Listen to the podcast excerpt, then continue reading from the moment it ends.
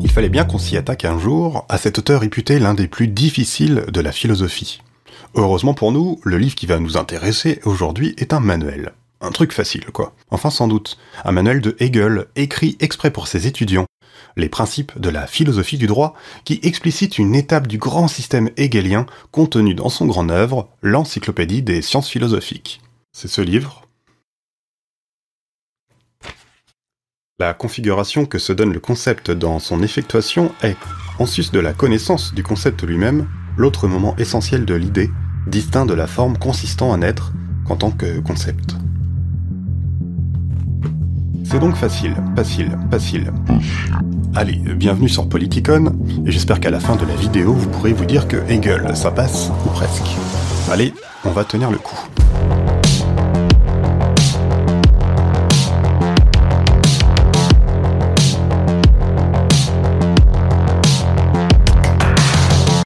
Hegel est un philosophe allemand né en 1770 et mort en 1831. Pour aller vite, il est un peu le grand représentant du philosophe avoir construit un système de pensée capable de contenir toute la réalité. Sa philosophie touche à tout, à l'art, à la religion, à la morale, à l'histoire, à l'esthétique, à la métaphysique, etc., et donc à la philosophie politique. Son nom est fortement attaché à la notion de dialectique, et on peut définir la pensée de Hegel comme une pensée de retour, à la manière, pour simplifier évidemment, du héros du cycle de fantaisie qui a parcouru le monde, l'a compris, l'a mûri, s'est accompli à travers toutes les quêtes, les divinités possibles, ne connaît pas la fin de l'histoire, mais sait comment tout fonctionne, puis se réveille, amnésique, pour tout recommencer. C'est l'esprit subjectif qui devient objectif, et enfin esprit absolu. C'est l'abstrait devenu concret, c'est Dieu qui se serre la main en se regardant dans le miroir. Miroir d'ailleurs, c'est speculum en latin, qui a donné le spéculatif. Et donc la pensée de Hegel, sa logique, c'est comme il le dit lui-même, une théologie spéculative. Et durant le voyage de l'esprit, c'est-à-dire d'une grande conscience générale qui s'incarne de manière différente à chacune de ces étapes, il y a un moment où on s'arrête sur la sphère sociale, juridique et politique. C'est le moment de l'esprit objectif qui contient, on pourrait dire, l'étape de la philosophie du droit. L'esprit se fait esprit du peuple, d'une culture, à travers des institutions qui lui font prendre conscience de lui-même. Et là, le subjectif de l'humain se confond avec la réalité objective. La philosophie du droit chez Hegel, c'est donc plutôt la philosophie de l'État et des étapes qui permettent de comprendre son aboutissement logique. Ce n'est donc pas une philosophie juridique à proprement parler, comme on pourrait le penser avec le terme de droit. C'est donc la pensée de l'esprit qui se fait objectif, qui a dépassé et intégré le subjectif. L'esprit objectif est l'esprit qui s'apparaît enfin à lui-même, mais en tant que tel n'est qu'une partie d'un tout que donne à voir le système hegelien dans son entièreté. Ici on va donc en rester à ce qui pourrait constituer le cœur de la pensée politique de Hegel, de par notamment les concepts utilisés, même si Hegel n'a jamais conçu cette étude comme une partie politique de sa philosophie. Le droit est ici un concept qu'il va falloir déduire, démêler de son processus qui le met au jour. Processus qui est le développement d'une idée qui doit se réaliser. De là, on peut dérouler le plan du manuel de Hegel qui paraît à la fin de l'année 1820. Dans un premier temps, forcément, on part de l'abstrait, le droit abstrait donc. Dans un deuxième temps, on étudie la moralité et on aboutit dans un dernier temps à la vie éthique ou éthicité qui comprend trois moments, la famille, la société civile et enfin l'État. Avec l'État, l'abstrait est devenu enfin concret à travers ce petit voyage. La pensée de Hegel, c'est donc plein de petites étapes qui se réconcilient avec elles-mêmes pour former à la fin le tour du monde de la réconciliation entre l'abstrait et le concret, entre l'universel et le particulier. Chaque moment doit donc être dépassé pour aboutir à quelque chose qui ne soit plus simplement abstrait. Hegel, c'est le chou romanesco de la philosophie, un chou qui se mange lui-même. Bon, contextualisons un peu historiquement les réflexions de Hegel. Celles-ci prennent place au début du XIXe siècle, après qu'ait eu lieu l'un des événements les plus marquants de la modernité politique, la Révolution française. Celui-ci a produit un Napoléon et plus tard une restauration de la monarchie. Et quelque chose s'est passé à travers cela pour Hegel.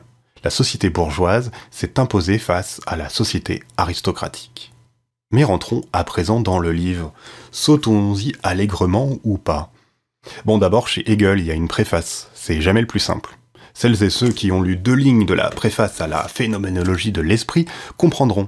Hegel, c'est un gros cerveau galactique puissance 1 milliard.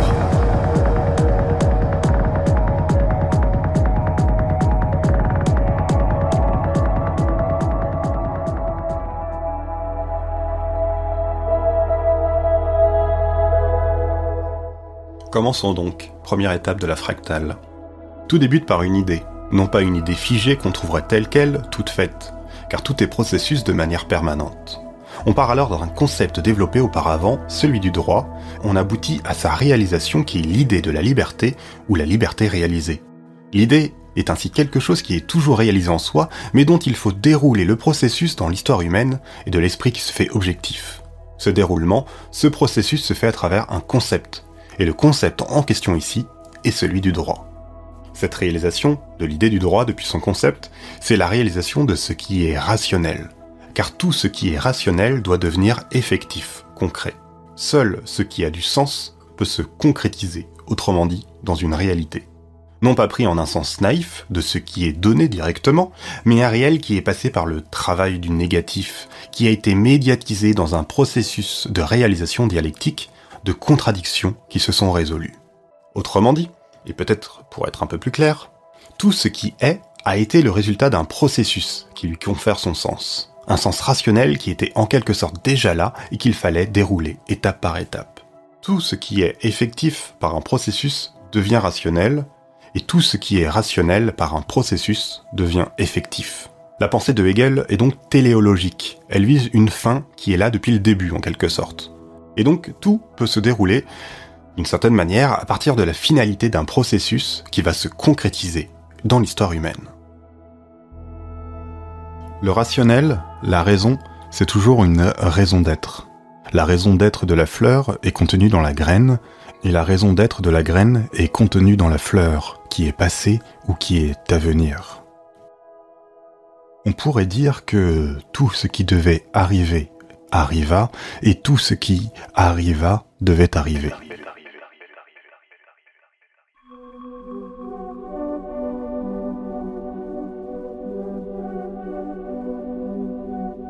Tout ceci appliqué au droit permet de comprendre que le concept de droit est quand il est réalisé, la liberté.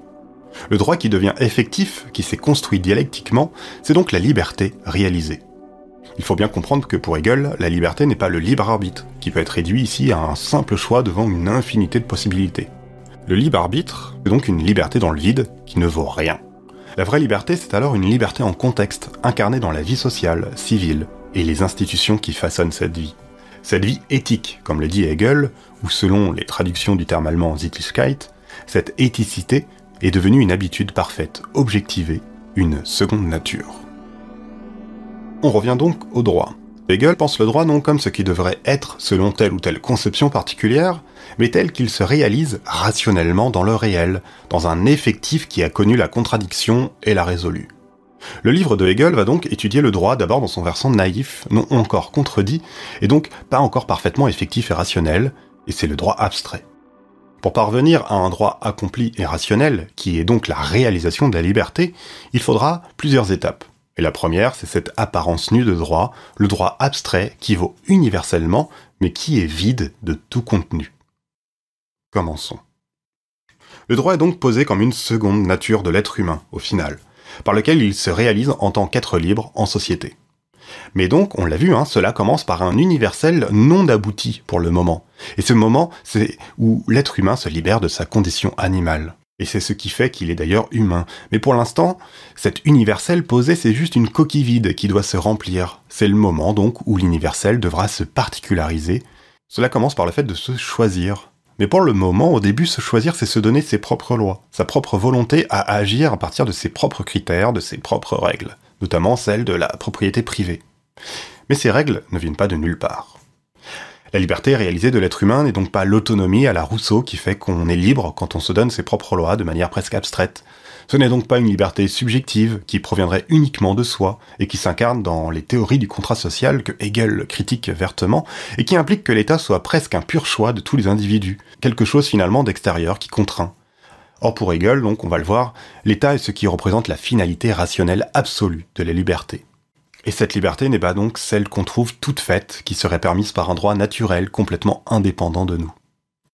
Elle n'est donc pas du droit abstrait, même si grâce à ce droit pensé universellement, la liberté peut avoir une forme valable universelle. Mais cette forme doit trouver un contenu. L'universel doit se particulariser, et inversement, et se faire singularité grâce à ce contenu. Ce contenu, dans la forme abstraite du droit, va se trouver dans ce que Hegel appelle la moralité. Mais cette moralité est elle-même composée d'une forme et d'un contenu. Le schéma se répète. La forme de la moralité, c'est le devoir être, la norme morale posée de manière abstraite, un tu dois. Ici, Hegel se fait le critique de Kant et de son impératif catégorique qui explique ce qui est moral en faisant abstraction du contenu réel, de l'histoire vécue, en ne retenant donc que la volonté pure, la seule bonne intention. Kant en reste donc à un moment du processus qu'il n'a pas su dépasser. Hegel rappelle donc qu'il faut dépasser ce moment et donner un contenu à la moralité. La morale universelle posée par Kant ne peut avoir de sens que si ce qui est particulier, concret, reconnaît cet universel, tandis que en même temps cet universel contient ce qui est particulier.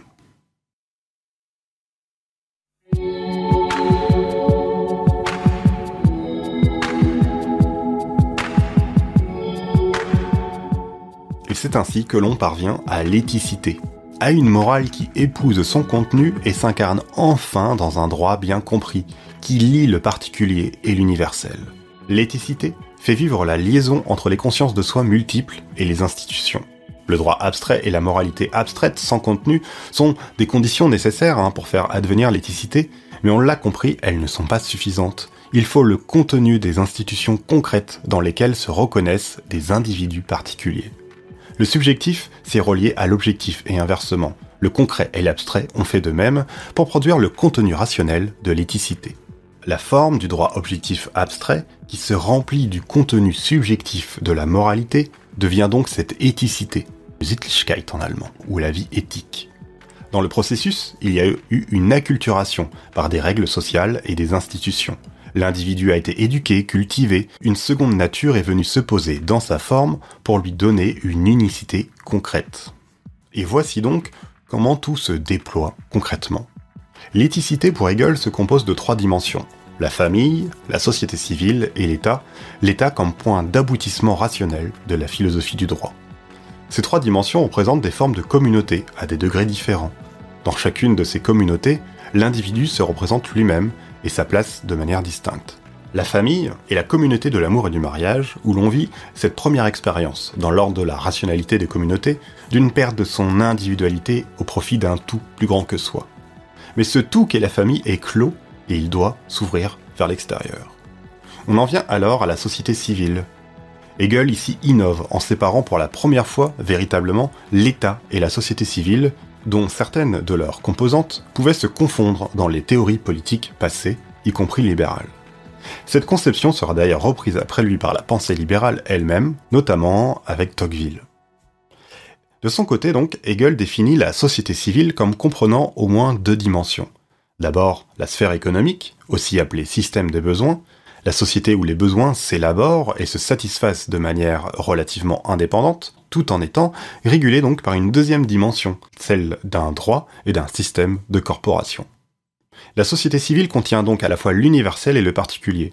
Si la famille est le moment du particulier, la société civile est celui de la singularité, qui contient une forme d'universalité, parce que Hegel appelle en allemand la Bildung.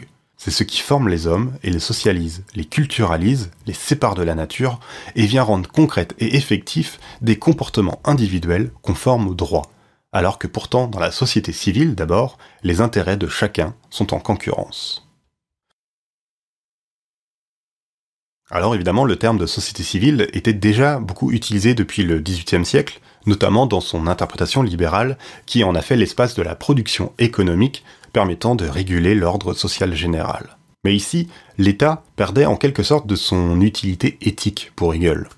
Et Hegel récuse complètement cette interprétation, et s'il distingue clairement la société civile de l'État, il les tient pour complémentaires.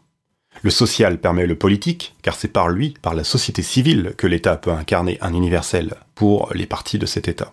Et dans l'autre sens, le politique, l'État, permet le social grâce à ses institutions. On en arrive donc à l'État, qui achève en quelque sorte l'éthicité, en rapportant sous lui le droit et tous les individus qui doivent s'y conformer. C'est l'État qui permet au droit de se rationaliser et de s'universaliser en comprenant son contenu, son particulier. Il représente l'institution qui permet la liberté en partant de l'autonomie existant dans la société civile. car c'est grâce à la société civile moderne que l'État parvient à se rationaliser comme il se doit, et ce à travers la concrétisation d'un droit bien compris. Et c'est enfin par et dans l'État que l'individu agit consciemment, à la fois comme universel et particulier, en agissant selon les règles institutionnelles dans la société civile. La boucle est bouclée. L'État est donc le lien substantiel de la liberté pour l'individu. L'individu y est, pour ainsi dire, comme un poisson dans l'eau. Il y est dans l'élément qui lui fait vivre de manière consciente sa liberté réalisée en tant que sujet d'un droit concret. L'État permet donc le dépassement absolu de la vie éthique, au-delà de l'amour de la famille et de la socialisation conflictuelle de la société civile. C'est pourquoi Hegel fait de la guerre le moment ultime de l'appartenance à l'État, un moment du sacrifice pour la liberté et pour l'universel. Car quand le peuple est en paix, il peut se perdre dans la méandre de ses intérêts particuliers. La guerre est donc le moment où l'individu peut se rappeler que c'est par l'État qu'il est libre et qu'il peut y voir l'incarnation d'un universel concrétisé. On en arrive donc à une philosophie de l'histoire qui déploie l'esprit du monde dans l'histoire du monde en tant que, carrément, tribunal du monde. Cela signifie que l'ensemble des esprits des peuples, de chaque peuple, de chaque État, peut être traversé par l'esprit du monde, incarnant dans l'histoire un achèvement toujours plus achevé de la rencontre entre l'universel et le particulier. Chaque esprit d'un peuple est donc un moment de l'esprit universel, et chacun d'eux peuvent se compter, et ils sont quatre. On a d'abord l'esprit du règne oriental, celui du règne grec, du règne romain, et enfin celui du règne germanique. Tout le processus qu'on a décrit est donc parti de ce premier règne vers ce quatrième, le germanique, qui incarne véritablement dans l'histoire la réconciliation de l'objectivité et du subjectif, et donc la liberté véritablement réalisée. Et ouais.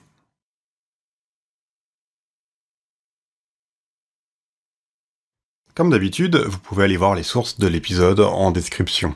Bon, et j'espère ne pas avoir trop trahi quelque chose hein, de la pensée complexe de Hegel avec cette euh, tentative de médiation. Bon, ça va être le moment de faire le travail du négatif pour faire réconcilier Hegel et l'algo de YouTube, ce particulier dans l'universel. Et pour ça, vous pouvez liker concrètement, commenter pour dire si vous avez survécu à la patience du concept, mettre la cloche dialectique, bref la totalité du truc, et vous pouvez soutenir, si ça vous dit, le podcast et la chaîne sur Utip. Allez, j'espère que vous êtes sorti indemne de cette aventure hegelienne. On reviendra d'ailleurs à lui pour aller voir un peu plus précisément sa philosophie de l'histoire qu'on a évoquée rapidement à la fin. À suivre donc. Allez, en attendant la prochaine fois, comme d'habitude, portez-vous bien.